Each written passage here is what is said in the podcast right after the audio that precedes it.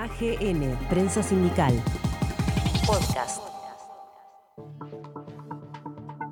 Roberto Zuckerman, el ministro de Trabajo de la provincia de Santa Fe, dialogó con Palabra Sindical sobre la situación laboral de la provincia.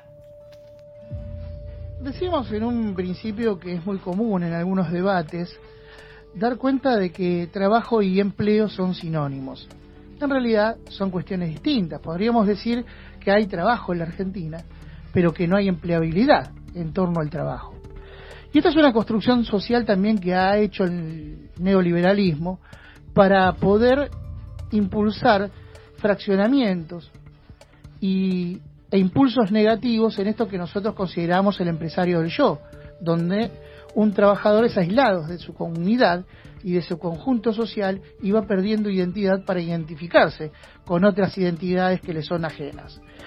Allí la operación que se produce es el borramiento de la conciencia social. Pero también hay un trabajo del gobierno nacional y popular, conjuntamente con los gobiernos afines en las distintas provincias que impulsan esta idea de recuperar esa conciencia social. Lo importante es saber cómo se genera esto. Vamos a tratar de indagar en esta cuestión y también en la generación de empleo eh, con una entrevista importante, porque estamos en comunicación con el ministro de Trabajo de la provincia de Santa Fe, Roberto Zuckerman. Roberto, ¿cómo le va? Gustavo Ramírez le da la bienvenida a Palabra Sindical. Buenos días. ¿Qué tal? ¿Cómo te va? Buenos días. Bueno, Roberto, estamos obviamente en un momento muy complejo de la República Argentina, con una crisis que se agudiza, pero que viene de arrastre. ¿De qué hablamos cuando hablamos de trabajo en la Argentina, sobre todo en provincias como la de Santa Fe, y de qué hablamos también cuando hablamos de empleo? ¿no? Sí, bueno, efectivamente, como, como vos acabas de decir, ¿no? Nosotros eh, entramos a la pandemia como país, como entra, como se contagia una persona que tiene factores de riesgo, ¿no? Es decir, no entramos sanos a la pandemia, entramos con recesión, con inflación, con tasas de interés impagables, con una deuda externa que recién ahora podemos quizás empezar a, cerrar. Eh, por lo tanto, entramos en las peores condiciones. Eh, fruto de, cuatro años de, políticas eh, neoliberales. Por lo tanto, nosotros percibíamos cómo había un desempleo por goteo, ¿no? Cómo venía el, empleo cayendo por el tobogán y obviamente cuando empezó la pandemia ese tobogán se terminó y, el empleo cayó aún más, ¿no? afortunadamente, no afortunadamente, sino por decisiones políticas eh, muy importantes eh, del gobierno nacional, sobre todo, eh, bueno, permitieron que, que, ese, esos sectores de la economía que se vieron muy afectados, bueno, tuvieran un colchón, ¿no? Digo, el Estado Nacional puso un colchón para eso. y no solamente con una medida, digamos que es, muy fácil de tomar, si se quiere, que es el, de prohibir despidos, sino justamente generando una, una política de subsidio en los salarios, ¿no? Esto del ATP, de poder pagar, eh, bueno, tantos eh, eh, salarios de, trabajadores, y la verdad es que eso en la provincia de Santa Fe estamos hablando de números de entre 170.000 y 190.000 trabajadores, de aproximadamente 20.000 empresas. si hablamos de la IFE, hablamos de 700.000 beneficiarios y beneficiarias. Es decir, estamos hablando de un esfuerzo muy grande del Estado, de una decisión de, emitir eh, moneda, porque indudablemente al no tener recaudación, al no tener crédito externo, no le quedó otra al país eh, que, emitir. Eh, una política que por supuesto nosotros respaldamos con obviamente los riesgos que, podría tener si esto se sostiene, digamos, a largo plazo, pero indudablemente en, en ese momento era fundamental. Pensemos que solo la IFE son 90 mil millones de pesos por mes, ¿no? Eh, por lo tanto, digo, eh, esa era la, situación en, general en la provincia de Santa Fe.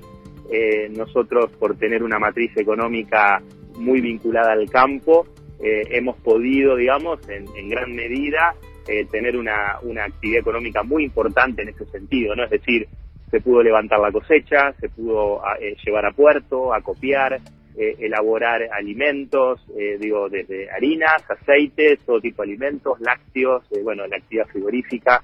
Es decir, eh, realmente eso funcionó muy bien, todo lo vinculado al campo funcionó muy bien, la maquinaria agrícola que tiene más de un 60% de, de producción en la provincia de Santa Fe, eh, también ha funcionado muy bien como hace tiempo no funcionaba, ¿no? Digo, nadie se quiere quedar con los pesos, hay un excedente del campo, digo, bueno, eso también eh, hace que, se empiece a, mover la economía, digamos, y todas las industrias conexas a esa maquinaria agrícola, como por supuesto en, en otros sectores que todavía lamentablemente no han podido ni siquiera arrancar, y otros que estuvieron muy mal, como la construcción, que estuvo paralizada, pero cuando empezó a, funcionar, bueno, también, ¿no? Esta cuestión de, no querer quedarse en pesos, de no tener eh, la posibilidad de ir al dólar, de no tener buenas tasas de interés, bueno, ha hecho que también la, la, construcción eh, tenga muy buenos números y realmente hoy esté funcionando a pleno. Roberto, Mencionaste recién la ayuda que el Estado le dio a los sectores empresariales para poder subsistir y pasar en esta crisis, y también en parte a un sector de los trabajadores. ¿Cómo se hace para romper esa matriz que domina gran parte del pensamiento nacional, que por un lado el capital privado exige tener tasas de ganancias y rentabilidad mucho más grandes, después cuando las tienes se las lleva del país, y cuando viene la crisis pide que el Estado intervenga para para ayudarle a cambiar la crisis, porque da la impresión de que somos socios en las pérdidas, pero nunca somos socios en las ganancias con este capital. ¿Cómo, cómo se hace para romper eso? Más allá de la ayuda obvia que hay que gestar en este marco, ¿no? De crisis, pero también uno piensa es difícil entender cómo algunos sectores empresariales se han capitalizado durante cuatro años en dólares y no puedan afrontar tal vez dos o tres meses, no que paralizan totalmente su función, sino que tal vez ganan un poco menos de lo que ganaban.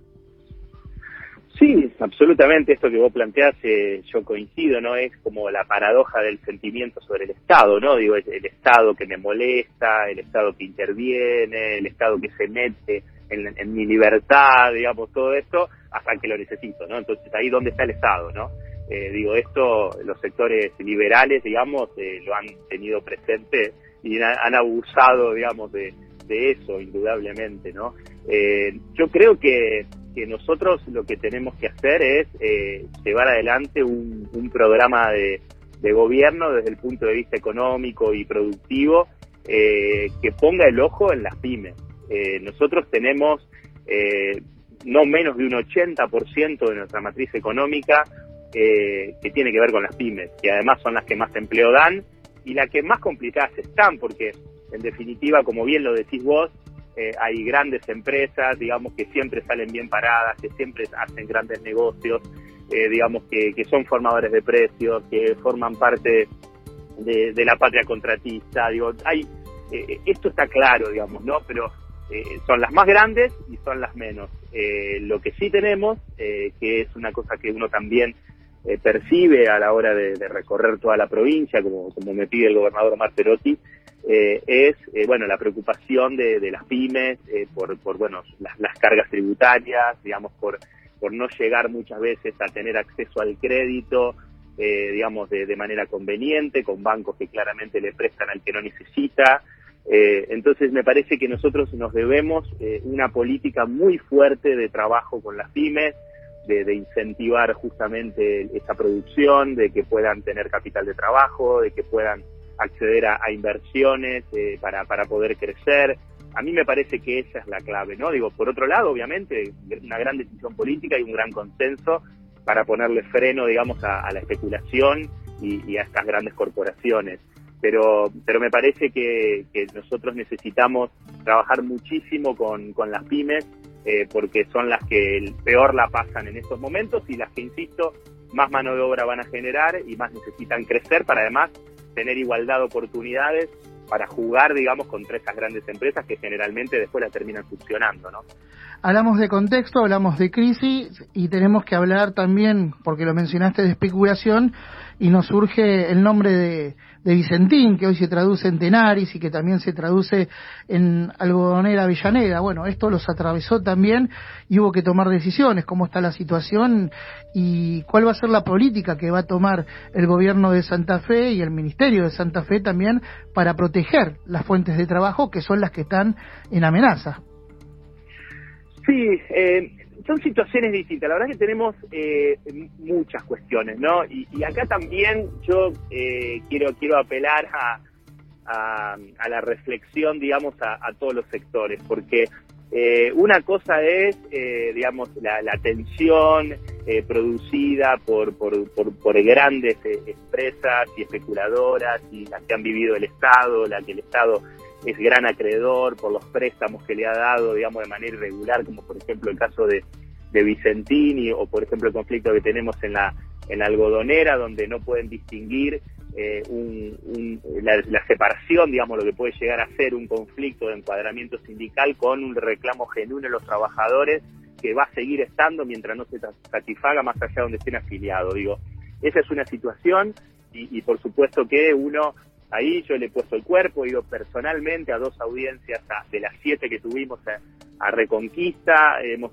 hecho, hemos hecho todos los esfuerzos posibles y lamentablemente, digamos, no hemos tenido la voluntad de la empresa eh, de, poder, eh, digamos, arribar a un acuerdo, ni siquiera de sentarse, digamos, para avanzar, ¿no?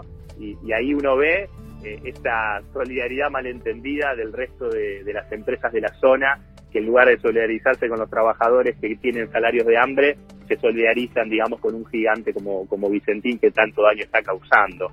Eh, pero digo, lo diferencio de, otras cuestiones, porque la verdad es que hoy estamos teniendo eh, muchos también conflictos de encuadramiento sindical, de tensiones entre gremios, eh, que la verdad que yo creo que digo, si bien es, legítimo, digo, siempre, digamos, pelear por, por afiliaciones y, por ese tipo de cuestiones, eh, me parece que hoy es un momento complicado y, que genera mayor tensión y muchas veces eh, de manera innecesaria, ¿no?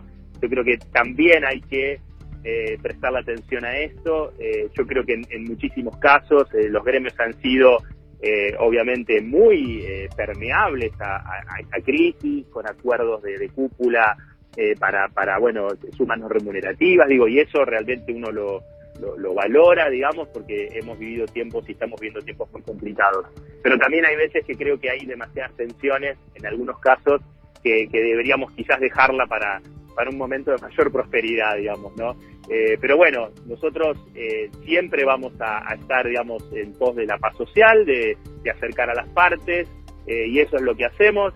Eh, a veces nos lo piden y a veces ni siquiera nos lo piden y nosotros intervenimos igual de oficio eh, porque queremos siempre bajar las, las tensiones, ¿no? Y, obviamente defender los derechos de los trabajadores, pero también tratando de que, de que subsista la, la actividad económica. Entonces, bueno, estamos en, en, en, una, en un trajín realmente muy grande. Parecemos bastante bomberos, ¿no? Estamos ahí apagando incendios. Roberto, para finalizar, ¿es posible en esta Argentina que necesita transferir recursos de arriba hacia abajo, recrear de alguna manera el, el IAPI que profundizó Perón? Sí, nosotros estamos convencidos que eh, de esto se sale con, con más se sale con más Estado, se sale con regulación, se sale defendiendo los derechos de los trabajadores, no se sale con proyectos como el de La Baña tratando de, generalizar una indemnización que se paguen los mismos trabajadores o, que quiera, digamos, eliminar derechos consagrados hace tanto tiempo.